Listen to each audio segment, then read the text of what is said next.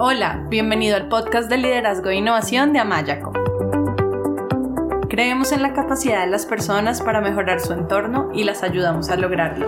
Por eso, hemos creado un podcast diseñado para brindarte herramientas que te ayuden a crecer, desarrollar tu talento y a lograr los resultados que buscas en tu vida y tu trabajo. Aprovecha los momentos en que haces ejercicio, cocinas o que estás movilizándote de un lugar a otro para escucharnos desde tu teléfono y aprender cosas nuevas que te enriquezcan. Nos encanta que nos acompañes hoy.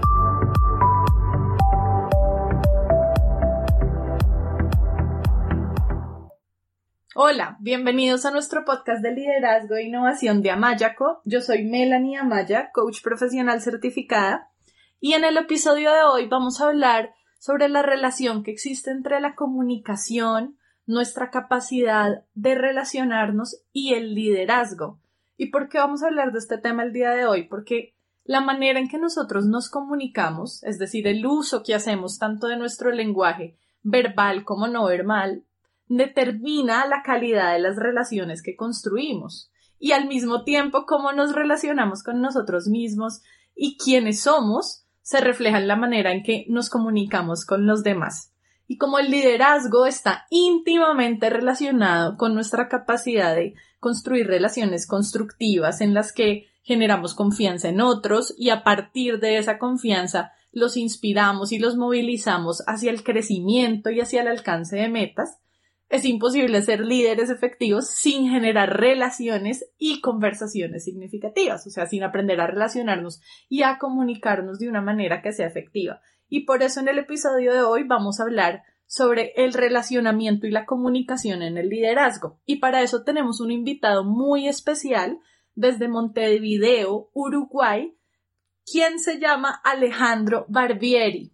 Alejandro Barbieri es un psicólogo clínico egresado de la Universidad Católica de Uruguay, es logoterapeuta egresado de la, de la Fundación Argentina de Logoterapia es director del CELAE, que es el Centro de Logoterapia y Análisis Existencial de Uruguay, y dicta cursos y conferencias sobre logoterapia clínica, educacional, organizacional desde 1995 en Uruguay, en Argentina, en Paraguay, en México, en Perú, en Brasil, en Guatemala, en Colombia, en España, en Italia, bueno, en muchísimos países, es reconocido internacionalmente y también es profesor y docente en diversas universidades en Uruguay, en la Universidad Católica de diversos cursos, así como columnista en medios de comunicación, conferencista motivacional en diferentes empresas, autor de tres libros muy interesantes, de los cuales vamos a hablar más adelante. Lo que cura es el vínculo, economía y felicidad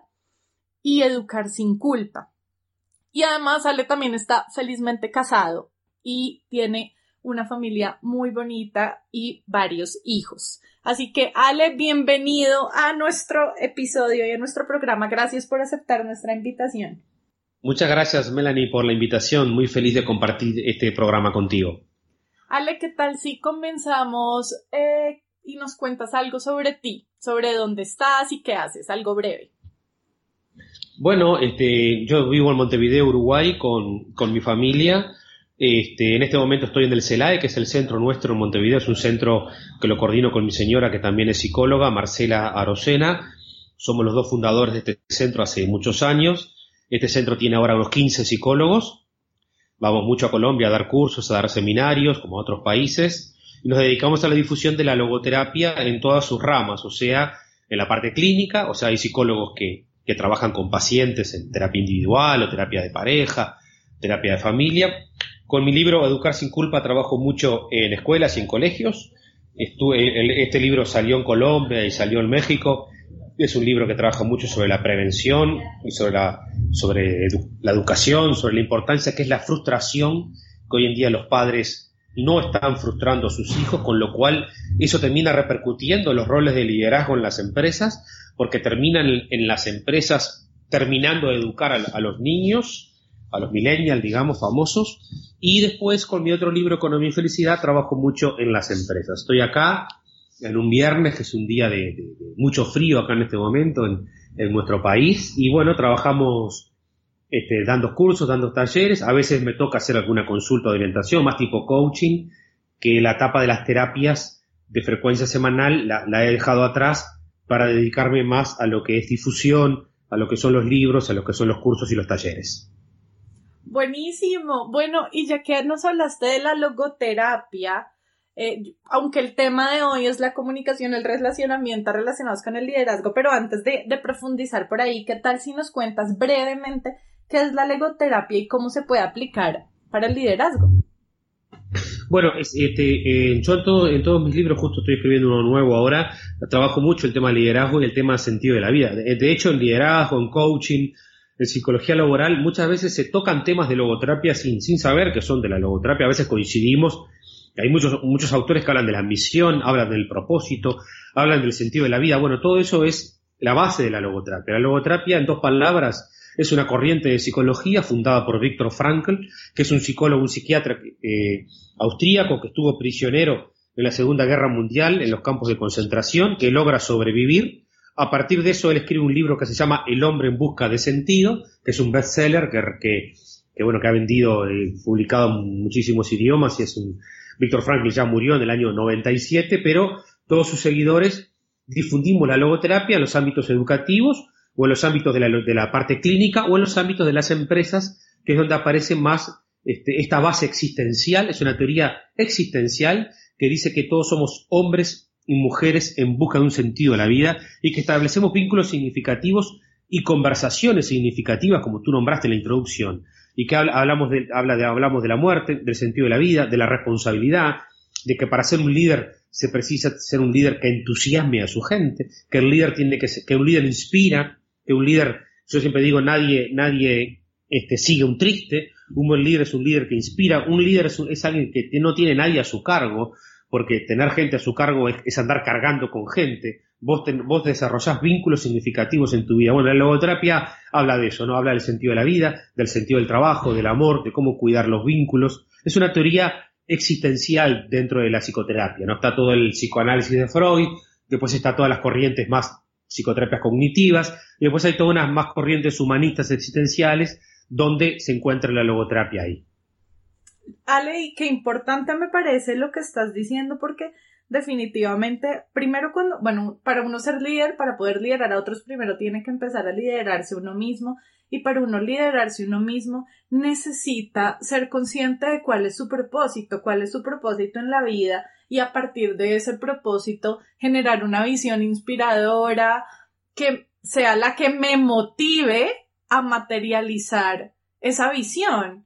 Y pues yo materializo mi visión cuando estoy motivado y mi propósito, el conocer mi propósito, es el que me da, es lo que me da esa motivación para luchar y ejecutar planes de acción y hacer lo que tengo que hacer para un propósito. Y en lo organizacional y cuando estoy liderando a otros, pues necesito también generar, tener un pensamiento visionario, generar cuál es el propósito de esta organización, de este equipo, la visión de este, de esta organización, de este equipo y cómo comunicarla e inspirar a otros y ayudarlos también a generar alineación entre la, el propósito, la visión, los objetivos del equipo con los propósitos individuales y los valores y las visiones individuales de cada persona, porque cuando yo como líder logro esa alineación, entonces si yo conozco cuál es el propósito de mi colaborador y lo que a él lo motiva y lo valora y lo alineo con el objetivo organizacional y el propósito del equipo, entonces el otro le va a encontrar sentido, lo que hablabas tú de la búsqueda de sentido, le va a encontrar sentido al trabajo y va a estar motivado a moverse hacia materializar esa visión. Ese es uno de los desafíos justamente de la logoterapia. Nombraste todas las bases de la psicoterapia existencial. A nosotros, uno no se puede liderar uno mismo si no es con el otro, porque el ser humano es un ser con otros seres. Por eso nadie hay un líder si no hay un seguidor que lo sigue. Vos podés tener cualidades de liderazgo, como yo siempre digo en las empresas, pero líderes hay tres, dos o tres. Después lo demás tenemos que tener la habilidad, la empatía de saber en qué somos buenos y saber en qué es bueno Melanie para yo seguirla. Y eso significa liderarme a mí mismo cuando reconozco una cualidad en el otro para ser liderado. O sea, no se trata de líderes, líderes eh, inspirados y seguidores pasivos, sino de un buen líder es alguien que reconozca, como tú bien dijiste, en un, en un colaborador, una, una cualidad pero ser un buen líder también es saber ser el primer seguidor. El primer un buen líder tiene que buscar a alguien que lo siga y yo saber que por seguir a alguien no soy pasivo, sino que también es saber en qué soy bueno y en qué no soy bueno. Entonces, desde la logoterapia, el liderazgo se habla de conocer tus habilidades, conocer las, habilidades de tu equipo para poder, ¿no? Entre todos hacer un equipo de trabajo y tener un propósito a tu vida, un sentido, que es una de las muchas cosas que valoran los millennials hoy en día. A veces hoy, hoy en día mucha población, millennial y no millennial, no la seducís solo con dinero, la seducís con una organización que le dé un sentido a tu vida, que quiera mejorar el mundo en que vivimos, que, donde tus cualidades se puedan poner en común. Y en eso la comunicación, que también lo nombraste, es clave, porque tenemos, sobre todo en nuestros países, un gran problema de comunicación. Este es uno de los talleres que más nos piden las empresas, ¿no? Cómo comunicarnos de una manera que el mensaje que uno quiera transmitir se llegue a los demás, ¿no? Ale, y tocaste un tema que me parece muy interesante también cuando hablas de y esto además lo leí en tu página de un buen líder genera líderes y un mal líder genera seguidores y acabaste de hablar precisamente de esto. Me parece muy, muy interesante y me siento conectada y alineada porque pues los líderes hoy en día necesitan facilitar el crecimiento de sus colaboradores, necesitan aprender a ayudarlos a alcanzar metas, a, a tener conversaciones, hablaste de la comunicación, aprender a tener conversaciones significativas donde a través de conectarse con el otro y crear un ambiente y una relación de confianza, pueden escuchar, pueden, re, como dijiste tú, reconocer, reconocer el ser, las cualidades, las fortalezas, los logros del otro y desde ahí también hacer preguntas que le ayuden al otro a encontrar por sí mismo soluciones para generar esos resultados que busca. Exacto, por eso, por eso un buen líder, te das cuenta cuando hay un buen líder, cuando ese líder no está, y la cosa sigue, me explico, porque como, nosotros seguimos una misión, un propósito, que hoy en día es Melanie, pero mañana es otra persona que, está, que sigue el, propósito que, vos tenés en, tu empresa. Entonces, por eso dices un mal líder genera seguidores. Es como un, un buen padre genera padres, un mal padre o un padre, este, eh, un padre que, que, hace que sus hijos sean dependientes, este, genera chiquilines más dependientes o eternamente demandantes, me explico. Y por eso es que un buen líder genera líderes, o sea, genera personas que sean capaces de tomar decisiones cuando yo no estoy. Aunque después el líder se reúna y diga, bueno, estuviste bien, estuviste mal, ¿no? Por eso a mí yo entro en pánico cuando las empresas hacen un curso de liderazgo, liderazgo 1, liderazgo 2, liderazgo 3. A veces yo me reúno con los directores y les digo, pero escucha, ¿ustedes quieren que su gente sea líder o no? Porque no puedes hacer 10 cursos de liderazgo, me explico, porque si no la persona que está detrás siente que nunca terminan de confiar en él. Me explico, como un papá le dice a un hijo, bueno, tenés que hacer esto de esta manera. Ahora lo haces tú, o sea, yo te, te, no te monitoreo, te, te, ayudo, pero no lo hago por ti, ¿no? Ayudo a que, a que la otra persona lo pueda resolver por sí mismo. Me gusta mucho esa relación, como esa metáfora o conexión que haces entre el liderazgo y ser padres. Te voy a hacer una pregunta sobre eso más hacia el final, pero me gustaría entonces que entremos a profundizar en el tema de comunicación y relacionamiento. Ale, nosotros en Amayaco generamos, realizamos, creamos un modelo de liderazgo que se llama el modelo de las seis dimensiones del liderazgo, que son las seis dimensiones que consideramos son más importantes en los líderes de hoy en día. Y el relacionamiento es una de esas dimensiones. Y entendemos el relacionamiento como la capacidad del líder para aprender a generar confianza en otros, para lo cual obviamente debe ser íntegro y coherente y auténtico también la habilidad para generar relaciones significativas, para lo cual debe dedicarle tiempo a los demás y mostrar un interés genuino por el bienestar de los demás y por ayudarlos a, a crecer y alcanzar metas, y también la capacidad para mostrar empatía, para ser compasivo y para conectarse con los demás desde la empatía. Entonces, me gustaría saber desde tu perspectiva cómo un líder puede puede mejorar su capacidad para relacionarse y para crear vínculos con los demás. Para recibir más herramientas que te ayuden a generar los resultados que buscas en tu vida, trabajo y organización, te invitamos a inscribirte a nuestro newsletter. Solo tienes que entrar a nuestra página web amayaco.com y escribir tu email en la sección Nuestro newsletter. Un buen líder, un buen líder tiene que ser un buen comunicador.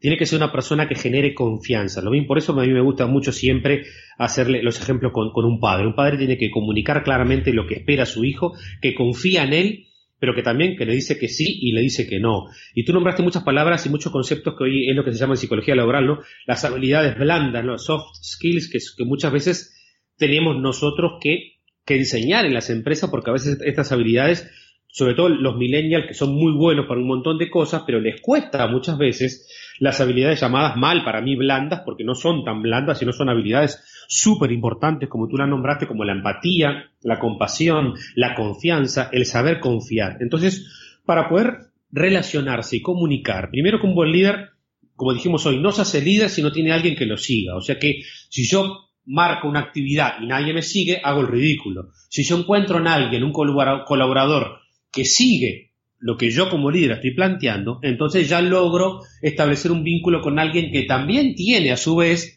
un liderazgo sobre mi equipo y de repente tiene una habilidad que yo no tengo. Entonces, saber comunicar bien, saber sostener los vínculos, saber confiar. Y en eso, en eso para mí dijiste otra palabrita al pasar muy importante, que es el tiempo. De vuelta al tema del padre con su pareja o con sus hijos. Si yo no tengo tiempo, no tengo vida para dar. No puede ser un padre que diga hoy que no tiene tiempo para sus hijos porque se mata trabajando. Si se mata trabajando, está perdiendo la, capacidad y el tiempo para dedicarle a sus hijos el tiempo que necesitan sus hijos para tener un buen papá. Entonces, un buen líder ese ejemplo, dando las actividades que tiene que dar para su equipo, pero también diciendo a las 6 de la tarde o a las 7 o a las 5 no sé, no sé ahí en tu país a qué horas se retiran del trabajo, porque es distinto según cada país, eh, decir, bueno, ahora me voy porque me voy a hacer deporte o ahora me voy porque voy a buscar a mis hijos al colegio. También de esa manera el líder está transmitiendo a su equipo los valores que él tiene como persona, que es muy importante el trabajo, pero que es muy importante su familia y es muy importante el deporte. Y a su vez eso me da la oportunidad a mí como líder de, bueno, me voy a ver, a ver mañana, vamos a trabajar sobre las actividades que ustedes tenían que hacer cuando yo no estuve. O sea que el ejemplo es importante porque se aprende por imitación. Un buen pintor, cuando va a pintar, o un buen escritor, cuando va a un taller de escritura, no, no escribe como él, él no sabe cómo va a escribir. Lo mismo un pintor, vos vas a pintar un taller eh, de pintura y te dicen, ah, quiero pintar como, como, no sé, como Clio, como Klimt, o como Torres García, o como, no sé, como Botero en Colombia. No, el, el profe te dice, ahora haces puntitos, y la semana que viene haces dibujitos, y la semana que viene haces escultura, y la semana que viene haces acuarela, hasta que de repente a los años te aparece tu estilo, o sea, se aprende imitando. Está muy mal vista el copiar y sin embargo se aprende copiando. Ningún ser humano se hace humano si no es con otro, ni si, no es imitando las cualidades de otro. Por eso los líderes, yo les digo siempre, como un buen padre, tus hijos te están mirando, tus colaboradores te están mirando, no solo lo que tú decís, sino cómo hablas, cómo te comunicas, cómo los cuidás. Yo le puedo decir, Melanie, noto que estás cansada, ya es tu tiempo, anda tranquila a tu casa, que tus hijos te están esperando, o noto que estás ansiosa, noto que estás estresada, estás haciendo deporte, cómo estás con la alimentación. Un buen líder cuida a su gente, y cuando tú te sentís cuidado, tú dejas el alma en la cancha por tu empresa, porque no es solo tus habilidades, los conocimientos que tú tengas, sino la actitud. Yo hablo mucho en todos mis talleres de la actitud, porque la actitud es lo que hace que tú seas valioso como persona. Los conocimientos los puede traer otro, e incluso otro puede tener conocimientos mejores que los que tú tienes, pero lo que hace que tú seas única es tu actitud, la manera en que tú te comunicas con otros. Ale, wow, no, me siento muy conectada con muchas cosas, tantas que no sé cómo por dónde irme. Me encanta lo que hablas de cómo cuidar al otro y como cuando yo me, yo siento que en este caso hablemos de mi jefe, que mi jefe o mi equipo o las personas con las que trabajo me cuidan, esto me genera sentido, me genera sentido de pertenencia, me genera más motivación y más compromiso. Me conecto mucho, mucho con esta idea. Y también Ale, nos hablaste de la confianza. Y cuando te escuchaba pensaba, me hiciste como conectar con una idea o caer en cuenta de algo. Y es la confianza es de doble vía, o sea, yo como líder necesito claramente generar confianza, entonces ser coherente, ser íntegro, ser auténtico, pero también necesito demostrarle al otro que confío en él, porque es que si yo Si yo no siento que el otro confía en mí, yo tampoco confío en el otro.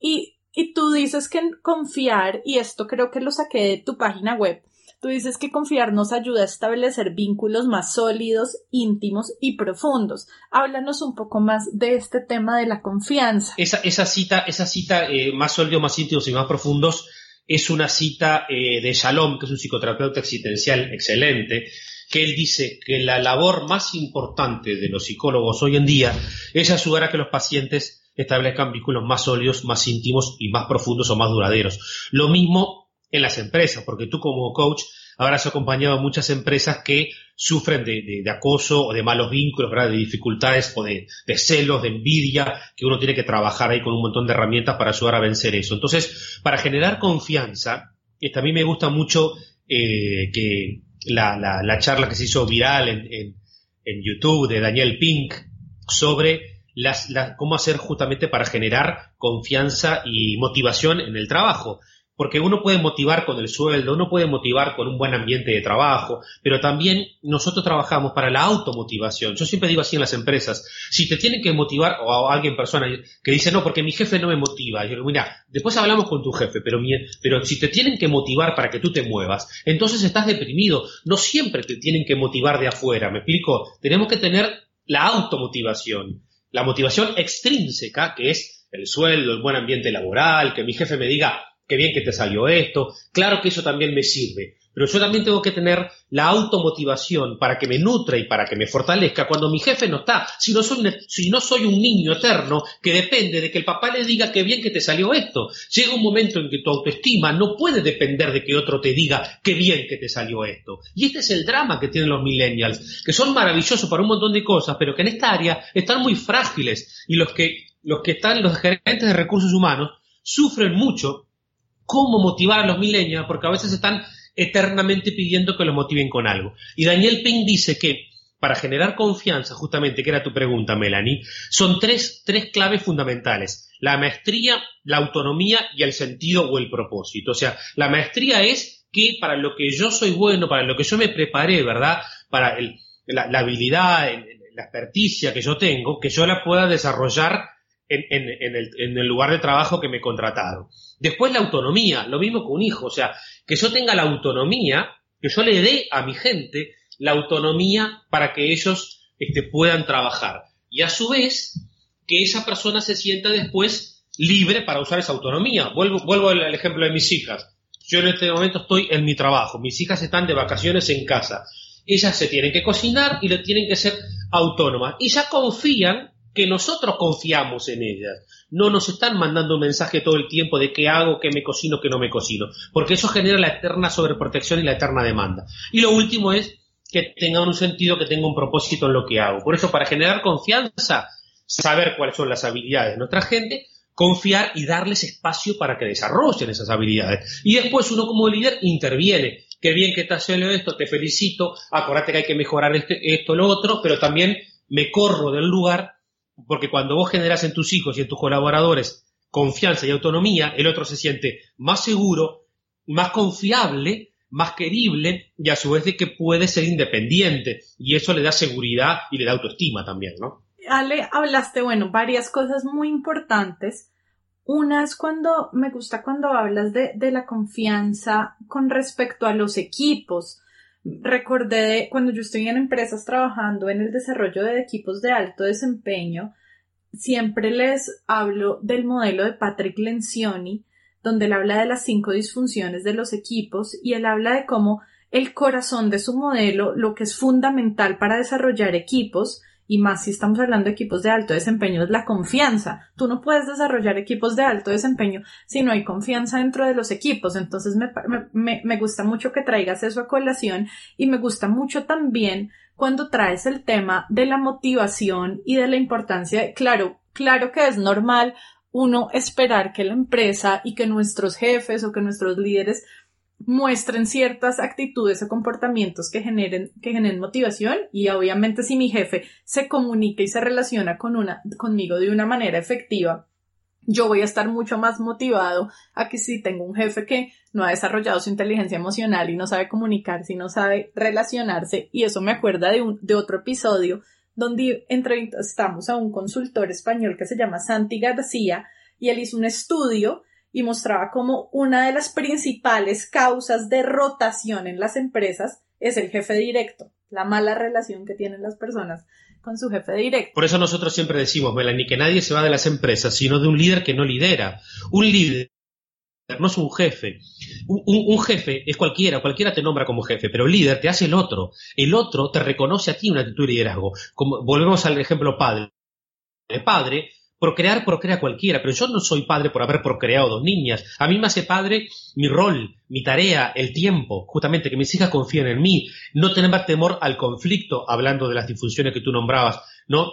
Hablar de, de los problemas que hay en, la familia, comprometerme, no evitar mis responsabilidades. Lo mismo que pasa en una familia, porque en el fondo un trabajo es como una familia. Uno pasa mucho tiempo ahí, ¿verdad? En esas horas, y precisamos sentirnos confiados, precisamos comprometernos, precisamos que cada uno sepa cuáles son las responsabilidades que tiene y que las lleve adelante. Por eso un líder se hace con, lo con el otro que lo reconoce en esa actitud. Después, jefe es un cargo que lo puede tener alguien, como tú bien dijiste, que no tiene las habilidades emocionales para ese rol, y ahí está la intervención nuestra cuando a veces nos piden, ¿verdad?, un coaching para ayudar a alguien a que, a que nutre o a que temple su inteligencia emocional para poder realmente poder comunicar mejor las tareas. Pero también es verdad, y esto me parece muy importante, Melanie, que mucha gente no puede cambiar de trabajo momentáneamente. Mucha gente tiene un trabajo que, le pagan bien, pero que tiene un jefe que la trata mal y que de repente dice, bueno, yo no me puedo ir. Y por eso ahí tenemos que ayudar a que esa persona no pierda su libertad, no pierda su inteligencia emocional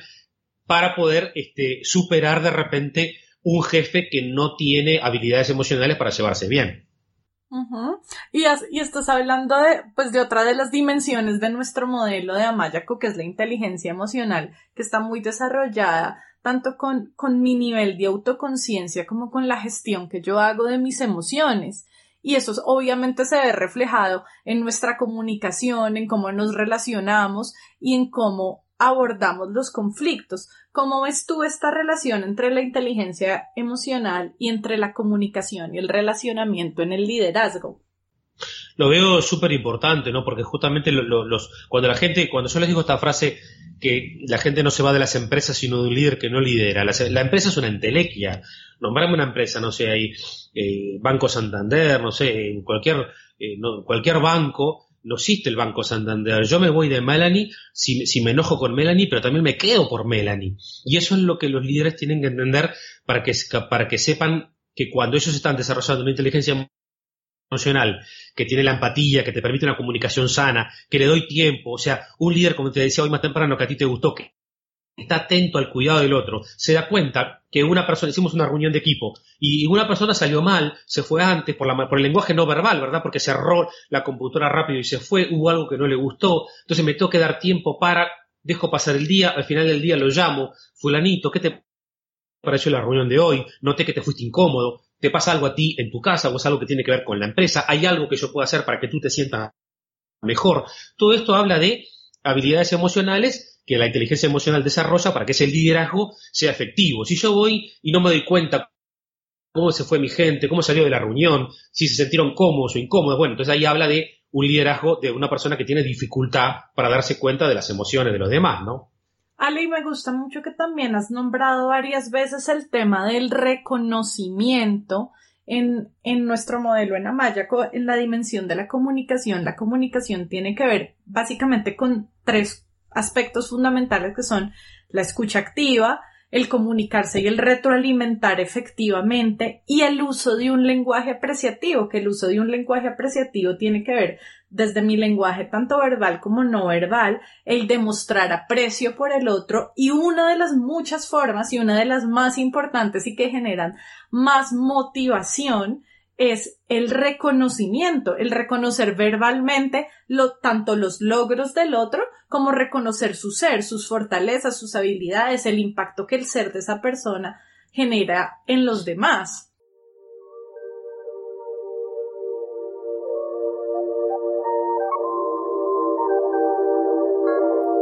Si quieres escuchar más episodios y descargar de manera gratuita libros y material electrónico sobre liderazgo, inteligencia emocional, coaching, equipos de alto desempeño y otros, te invitamos a visitar nuestra página web amayaco.com.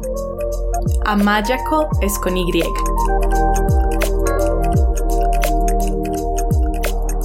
Totalmente de acuerdo, pero con la salvedad que te decía hoy, que si tenemos una persona que es más inmadura emocionalmente, más frágil, va a precisar que yo lo esté reconociendo todo el tiempo. ¿Me explico? Entonces ahí hay una fragilidad. Una cosa es que nadie te reconozca, y obviamente que eso está mal, estamos hablando de que un líder tiene que, que reconocer como un buen padre, que bien que te hace esto, te felicito, pero después una vez que ya somos adultos, yo tengo que poder automotivarme, más allá de si otro me aplaude por lo que hago o no. Porque esta es la fragilidad del mundo de hoy. Miren lo que está pasando con los likes de Facebook. Somos mendigos del me gusta. Si no tengo un like, me baja la autoestima.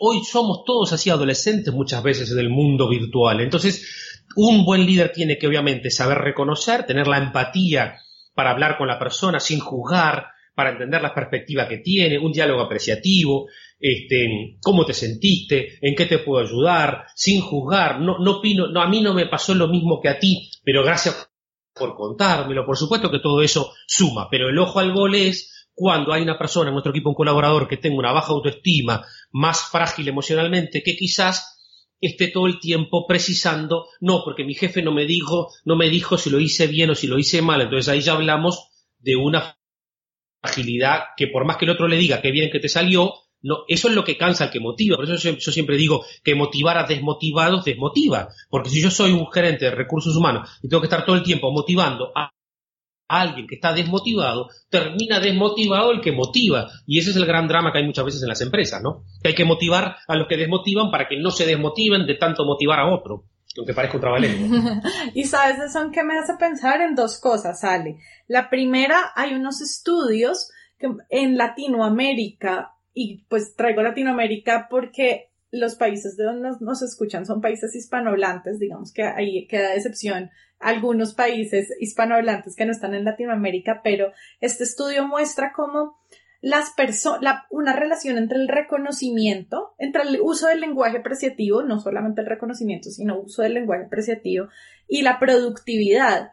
Y este estudio que se hizo en varias grandes empresas en Latinoamérica muestra que las personas para alcanzar su mayor nivel de productividad necesitan por cada corrección que se les hace ocho muestras del lenguaje apreciativo, que no son solamente el reconocimiento, porque no es solamente el lenguaje verbal, sino también cuenta el lenguaje no verbal. Entonces, agradecimientos, sonrisas, saludo afectuoso, elogios, o sea, todo tipo de muestras de aprecio. Entonces, me parece muy interesante porque claramente estoy de acuerdo contigo en que también las personas necesitan encontrar la motivación en ellas mismas. Cuando yo hice mi, mi maestría en Argentina en psicología organizacional, eh, uno de los aspectos que, en los que me focalicé fue en la motivación y como en gran parte la motivación es interna, como si yo quiero ser un líder de mí mismo y liderar mi vida y mi trabajo, necesito, volviendo a lo, a lo que estábamos hablando al comienzo, encontrar cuál es mi propósito, qué es lo que yo valoro, qué es lo que es importante para mí, para desde ahí estar automotivado. Entonces, eso es, es como una parte, una cara de la moneda, pero la otra cara de la moneda también es yo como líder necesito aprender a relacionarme y a comunicarme de una manera apreciativa que genere motivación en los demás. Y creo que también los líderes y las empresas hoy en día, y esto es uno de los temas que yo trabajo con mis clientes en empresas, uno de los temas en los que deben poner atención es en el empoderamiento, en yo como desarrollo empleados empoderados que confían en sí mismos y que también pueden automotivarse.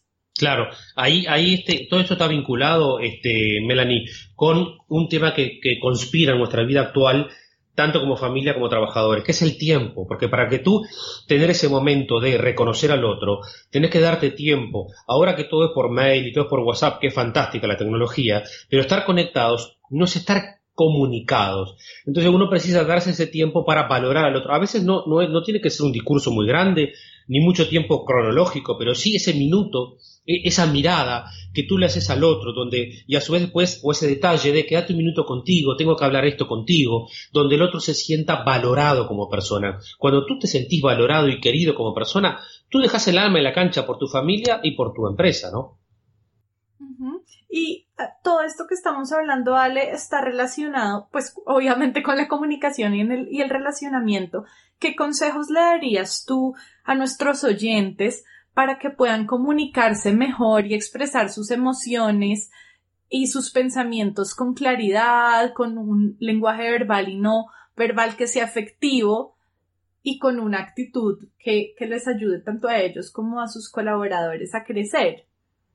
Yo creo que estamos viviendo una, una, hay un libro precioso de un filósofo coreano, Byung-Chul Han, que está de moda, es un filósofo coreano alemán. Tiene dos libros impresionantes. Uno que se llama La sociedad del cansancio y otro que se llama El aroma del tiempo. Hoy uno ve mucha gente cansada.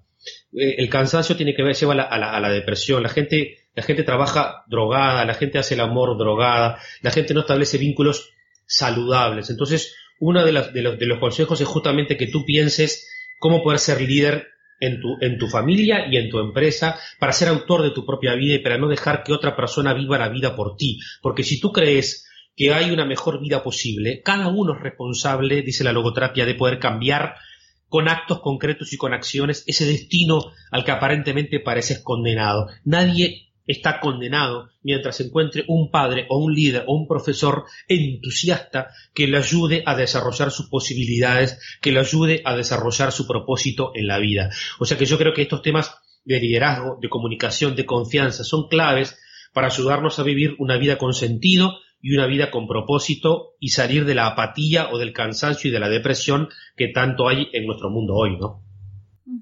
Ale, y bueno, tú nos nombras un libro y yo te quiero nombrar otro libro que es el tuyo. Y me gustaría que nos, que nos hables un poco de cuál es la relación entre lo que curas el vínculo con el liderazgo. Bueno, justamente en ese libro este, lo que se plantea es eh, la base del modelo existencial que yo te hablaba hoy temprano, que es de que, de que todos somos seres en relación, de que nadie es solo, nadie encuentra el sentido de la vida solo. Por eso hoy hablábamos de que un buen líder no es líder, sino tiene un seguidor que lo siga. Todo esto está con la filosofía existencial de Martin Buber debajo, que habla de que todos somos seres yo-tú. Tú te acordarás de la película este, Náufrago de Tom Hanks, donde él queda solo en una isla, ¿no? Y tiene que estar como cuatro o cinco años solo este, hasta que vuelve, hasta que lo, hasta que lo, que lo descubre, bueno, busca una manera de salir, pero solo se vuelve prácticamente loco. El ser humano se vuelve loco sin el otro. Entonces el vínculo, cuidar los vínculos en el trabajo, es cuidar el ambiente, cuidar al otro. Entonces esa, esa es la relación del, liderazgo con, el, con los vínculos, ¿no? Ok, y también algo de lo que tú hablas es del tema de humanizar nuestros espacios de trabajo. ¿Qué consejos que sean aplicables eh, como herramientas prácticas o tips les podrías dar a nuestros oyentes que tienen a cargo equipos de trabajo para humanizar esos espacios. Bueno, el, espacio nuestro laboral, como el espacio de tu, de tu familia, es un espacio donde muchas veces se llena de toxicidad por los vínculos que vamos estableciendo. Y a veces este, cuando uno, viste, no sé si te, habrá pasado a ti en tu casa, hay un libro de, una japonesa que se hizo que se hizo bestseller, que es La magia del orden, que era de cómo, cómo ordenar tu casa. No sé si, viste ese libro que hace unos hace el año pasado fue fue viral ese libro. Y bueno, cuando uno reordena el espacio físico de tu empresa y de tu casa, vos te sentís mejor. Y eso muchas veces no es solo es una metáfora, una, una cosa real de cambiar los muebles o, o, hacer un cartel o poner frases motivadoras que en las empresas siempre están tratando de hacer eso, sino también como un espacio existencial de construir un espacio físico que sea saludable para ti, que se den tiempo para la pausa, que se den tiempo para el ejercicio físico, que se den tiempo para la meditación, para la respiración, un tiempo para poder este, hacer algo por los demás también, que cada, hoy en día hay tantas cosas preciosas, ¿verdad?, de voluntariado corporativo que se están haciendo, que hace que la empresa no sea solo lo que hacemos, sino también lo que podemos hacer por nuestra comunidad, por la escuela que está en el barrio, por, por por la gente que más lo necesita, o sea, que sean las empresas solidarias, ¿verdad? Que, sea, que se habla tanto hoy en día, el sistema B o economía solidaria, que se está creciendo en que no sea solo mirarnos a nosotros mismos como empresa, sino también tener una mirada hacia la sociedad en la que vivimos, ¿no? Y quiero resaltar dos cosas de las que hablas. Una es cuando hablas del servicio, porque definitivamente el liderazgo es un liderazgo servicial y en la medida en que yo ayudo a otros, también eso me genera sentido y cuando yo siento que mi vida tiene sentido, soy más feliz. Y me acuerdo de un libro que me terminé de leer hace, hace poquito que se llama El libro de la alegría, es muy bueno y habla sobre eso, recomendadísimo ese libro. Y también me encanta que traigas la respiración, creo que la respiración y el tener una práctica continua de meditación es algo que definitivamente nos, nos ayuda a desarrollar muchas de estas competencias del liderazgo, desde las de inteligencia emocional hasta otras de comunicación y de relacionamiento como la escucha activa, la compasión, la empatía. Así que me gusta que hayas traído la, la respiración a tema. Y te dije al comienzo cuando estabas haciendo metáforas entre el liderazgo y el padre que tenía una pregunta hacia el final sobre la familia, porque el liderazgo no es solamente nuestro trabajo y el liderazgo no, muchas personas creen que ser líder está relacionado con tener personas a cargo y con la posición que uno ocupa en la, autor en la jerarquía organizacional y no es así, el liderazgo tiene que ver con nuestra capacidad de inspirar a otros para crecer y para alcanzar metas y alcanzar nuestras propias metas en nuestra vida, en nuestro trabajo. Y como tú, sé que uno de tus temas es el tema de la educación y de la familia, me gustaría que le digas a nuestros oyentes que son padres o madres también cómo pueden ser líderes en su familia y para sus hijos. Lo más importante hoy en día es evitar la sobreprotección. Todo eso está en mi libro Educar sin culpa. Estamos pecando de padres sobreprotectores. Nosotros hemos sobreprotegido a nuestros hijos más de lo que nuestros padres nos sobreprotegieron a nosotros. Eso hace que nuestros hijos sean más inmaduros emocionalmente. Esto lo dice Aldonauro, un pediatra francés, donde él ya ve que tenemos chiquilines que tienen 28 años de edad cronológica, pero son más 7 años menos. La edad cronológica no coincide con la edad psicoafectiva, son más inmaduros. ¿Por qué? Porque nosotros como padres los hemos evitado que sufran, y si evito que sufran, evito que crezcan, o sea, los hacemos más dependientes. Decimos decimos que queremos que sean independientes, pero no hacemos acciones para que sean independientes y autónomos. Por eso un buen líder se gesta en el hogar, se gesta en la familia, cuando el papá deja que su hijo se equivoque, se frustre y llore. Si evitamos que sufran, evitamos que crezcan. Por eso el primer, lo más importante es dejar que nuestros hijos sufran, porque donde hay vida hay cicatrices. Si yo evito que sufran, evito que crezcan, que sean responsables, que sean independientes, que confíen en sí mismos. Evitar la sobreprotección, porque sobreproteger es desproteger. Todo eso está en mi libro Educar sin culpa, donde toco muchos temas al final del sentido del trabajo, porque el famoso millennial nace de padres sobreprotectores, me explico, que no dejamos que nuestros hijos crezcan. Ale, nos has nombrado varios de tus libros. Bueno, yo fui la que nombré Lo que curas el vínculo y tú nos hablaste de economía y felicidad y ahora de educar sin culpa. Para nuestros oyentes que quieran adquirir tus libros, dime cómo los encuentran. Tengamos en cuenta que nos oyen personas de muchos países hispanohablantes muchísimas gracias por esta oportunidad, Melanie. Este, sobre, eh, lo que cura es el vínculo está agotado o se lo estamos editando de nuevo ahora, pero lo que sí van a encontrar en aledebarbieri.com, que es mi página, y en Amazon o en iTunes es Economía y Felicidad y Educar sin Culpa. Para los que viven en México o en Colombia, lo van a encontrar, o en Chile, en Argentina, físicamente, libro papel, lo encuentran ahí, Educar sin Culpa. Eh, y también lo encuentran en Amazon en Kindle. Y Economía y Felicidad solo está en versión electrónica, todavía no está en los otros países editado. Ok, entonces, lo que cura es el vínculo está agotado, pero pronto estará de nuevo. Educar sin culpa, en varios países se encuentran las librerías en papel eh, y Economía y Felicidad se encuentra online en versión electrónica y entonces podemos encontrarlos a través de tu página web www.aledebarbieri.com y a través de Amazon y Kindle. Bien, súper recomendados los libros de Ali Barbieri para nuestros oyentes. Y para terminar, Ale, esto es algo que le pregunto a muchos de nuestros invitados y es ¿qué consejo práctico que puedan empezar a aplicar desde ya nuestros oyentes les darías para empezar a mejorar su liderazgo en su vida y su trabajo?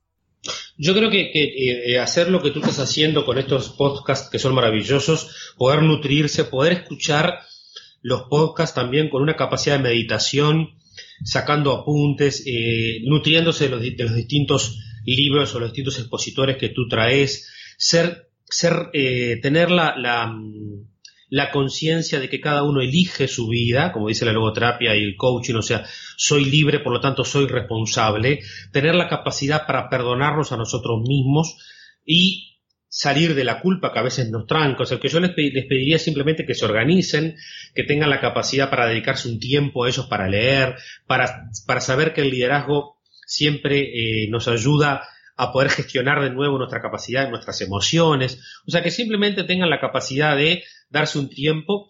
No quiere decir que todo lo que han hecho hasta ahora está mal, uno siempre va aprendiendo. Como dice el dicho, a veces se gana y siempre se aprende, o sea, no es que a veces se gana y a veces se pierde a veces se gana y a veces se aprende, siempre, y poder nutrirse este, el alma de cada uno, teniendo buenas lecturas, dándose tiempo para el silencio, dándose tiempo para la música, dándose tiempo para un buen libro, o sea, para nutrir la inteligencia espiritual a través de la contemplación, a través de la meditación, como tú lo nombraste, para estar en paz con uno mismo y lograr también este, ser consciente de qué es lo que necesita mi entorno, salir de uno mismo, no siempre mirarnos el ombligo, qué es lo que necesita mi comunidad para poder yo nutrirme y poder brindarme a los demás. Wow, vale, me encantan todos esos consejos, de verdad, muchísimas gracias por compartir nosotros, con nosotros tus experiencias, tu conocimiento, tu sabiduría. Muchísimas gracias a ti por este tiempo y por permitirme también llegar con tu plataforma a países que, a veces uno no puede llegar a través de mis libros o a través de este podcast. Muchísimas gracias para ti, Melanie.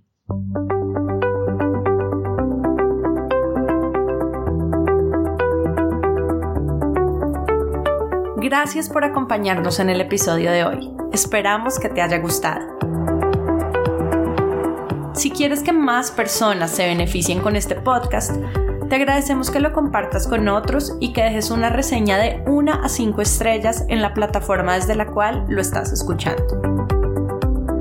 Si quieres seguir aprendiendo, te invitamos a escuchar nuestro podcast, a leer nuestros artículos y a inscribirte a nuestro newsletter en el blog de Amayaco, amayaco.com slash blog. Tu opinión es muy importante para nosotros. Cuéntanos qué te ha gustado y qué quieres escuchar dejando tus comentarios en el blog de Amayaco. Y si tienes preguntas o quieres hablar con nosotros, escríbenos a hola.mayaco.com o vía Twitter arroba co-al amaya. Esperamos escuches nuestros próximos episodios. Chao y hasta la próxima.